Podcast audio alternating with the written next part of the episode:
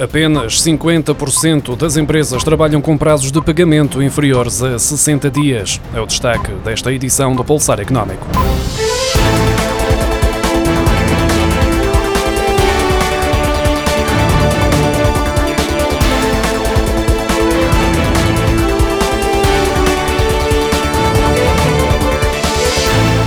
Acordo com o inquérito de outono do estudo da gestão de risco de crédito em Portugal, desenvolvido pela Crédito e Caucione e pela Iberinform, apenas 50% das empresas trabalham com prazos de pagamento inferiores aos 60 dias previstos na Diretiva Europeia de Medidas de Luta contra os Atrasos de Pagamento nas Transações Comerciais. Há um ano e meio, quando foram tomadas as primeiras medidas de combate à pandemia de Covid-19, com o encerramento temporário da atividade produtiva, o contexto económico provocou um severo agravamento dos prazos de pagamento nas operações comerciais. Os dados de março de 2020 refletiam o pior comportamento de todo o histórico deste estudo. Apenas 27% das empresas trabalhavam com prazos inferiores aos 60 dias e cerca de 13% estavam mesmo acima dos 120. Contudo, os estímulos fiscais e as injeções extraordinárias de liquidez no tecido produtivo melhoraram os prazos de pagamento entre empresas, colocando-os aos níveis anteriores à pandemia. Cerca de 75% das empresas, 4 pontos menos que no inquérito inquérito anterior têm de aceitar prazos de pagamento superiores aos desejados para poder manter a sua carteira de clientes. O melhor comportamento registra-se no setor público, onde apenas 11% das empresas com relações comerciais com o Estado é que se veem obrigadas a aceitar uma extensão indesejada dos prazos de pagamento. A capacidade dos profissionais liberais para impor prazos de pagamento, que se situa nos 26%, cresce face ao inquérito anterior. Tal como nas anteriores pesquisas, o estudo revela um pior comportamento de pagamentos entre pequenas e médias empresas do que entre as grandes empresas. Ao abordar as razões que explicam os atrasos de pagamento, o inquérito de outono reflete uma queda de 11 pontos nos atrasos motivados pela falta de disponibilidade de fundos.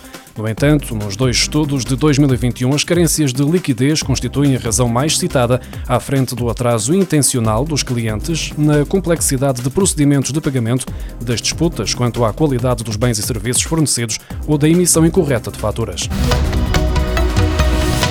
O indicador diário de atividade económica, que mostra a evolução da economia portuguesa, refere que na semana terminada a 5 de dezembro, a variação foi superior à da semana anterior, segundo os dados divulgados esta quinta-feira pelo Banco de Portugal. Já em comparação com o ano passado, altura em que o país estava em confinamento, o crescimento ultrapassou os 8%. Divulgado semanalmente à quinta-feira, com informação até ao domingo anterior, o indicador diário de atividade económica tem em conta diversos fatores, como o tráfego rodoviário de veículos comerciais pesados nas autoestradas, o consumo de eletricidade e de gás natural, a carga e correio desembarcada nos aeroportos nacionais e as compras efetuadas com cartões em Portugal por residentes e não residentes. Os custos de construção de habitação nova aumentaram 7,4% em outubro, quando comparado com o mesmo período do ano passado, segundo a estimativa divulgada esta quinta-feira pelo Instituto Nacional de Estatística. Trata-se da maior subida desde agosto de 2008. O preço dos materiais subiu 8,8% e o custo da mão de obra aumentou 5,4% face a outubro de 2020, refletindo a crise de escassez no mercado. No caso da mão de obra, também é o maior avanço dos últimos 13 anos Há alguns meses que os custos de construção de casas novas estão a subir de forma bastante significativa depois de um período de grande estabilidade ao longo da última década, mesmo durante o período da intervenção da Troika entre 2011 e 2014 e do impacto inicial da pandemia no ano passado. No relatório Análise do Mercado de Biocombustíveis 2018-2020, publicado esta semana, a entidade reguladora dos serviços energéticos conclui que os sobrecustos para os consumidores com a incorporação de biocombustíveis em Portugal têm vindo a subir de 2018 para 2020, muito motivados por uma maior ambição nas metas de incorporação e também pelo contexto atípico do ano de 2020, no qual as cotações internacionais do gasóleo e de gasolina registaram valores muito baixos. Ainda assim, dada a expressão dos grandes operadores no mercado nacional. As metas de incorporação de biocombustíveis estabelecidas na legislação são essencialmente cumpridas. Petrogal, Repsol, BP, Cepsa, Prio e OZ, em conjunto, representam mais de 95% das introduções no consumo de gasolina e gasóleo em Portugal.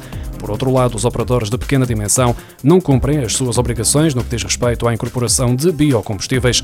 No que diz respeito ao gasóleo, a ERSE verificou uma estabilização dos valores médios mensais de incorporação de biocombustíveis em 2018 e 2019 na ordem dos 2 cêntimos por litro.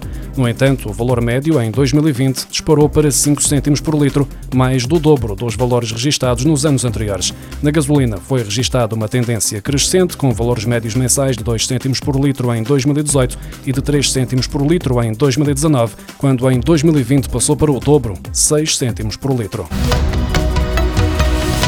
Cerca de 40% dos profissionais que trabalham na área das tecnologias de informação e comunicação estão já ativamente à procura de emprego e quase 75% esperam deixar o seu cargo atual no espaço de dois a três anos. O principal motivo prende-se com as oportunidades de progressão de carreira, de acordo com as conclusões do relatório de Coding de Digital Talent Challenge, que resulta de um inquérito global realizado pelo Boston Consulting Group e pela The Network. Apesar de mais dispostos a mudar de emprego, com a tendência do trabalho remoto a aumentar, a disponibilidade dos profissionais para mudarem de país diminuiu, registando 55%, menos 12 pontos percentuais do que em 2018.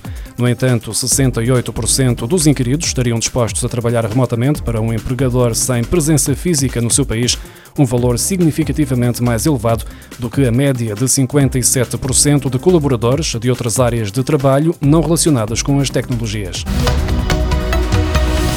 O Governo aprovou na reunião de Conselho de Ministros desta quinta-feira um diploma que flexibiliza e renova a possibilidade de pagamento de impostos em prestações no próximo ano. Este regime é semelhante ao que já foi aplicado durante 2021, sendo que estava também previsto no Orçamento do Estado para o próximo ano.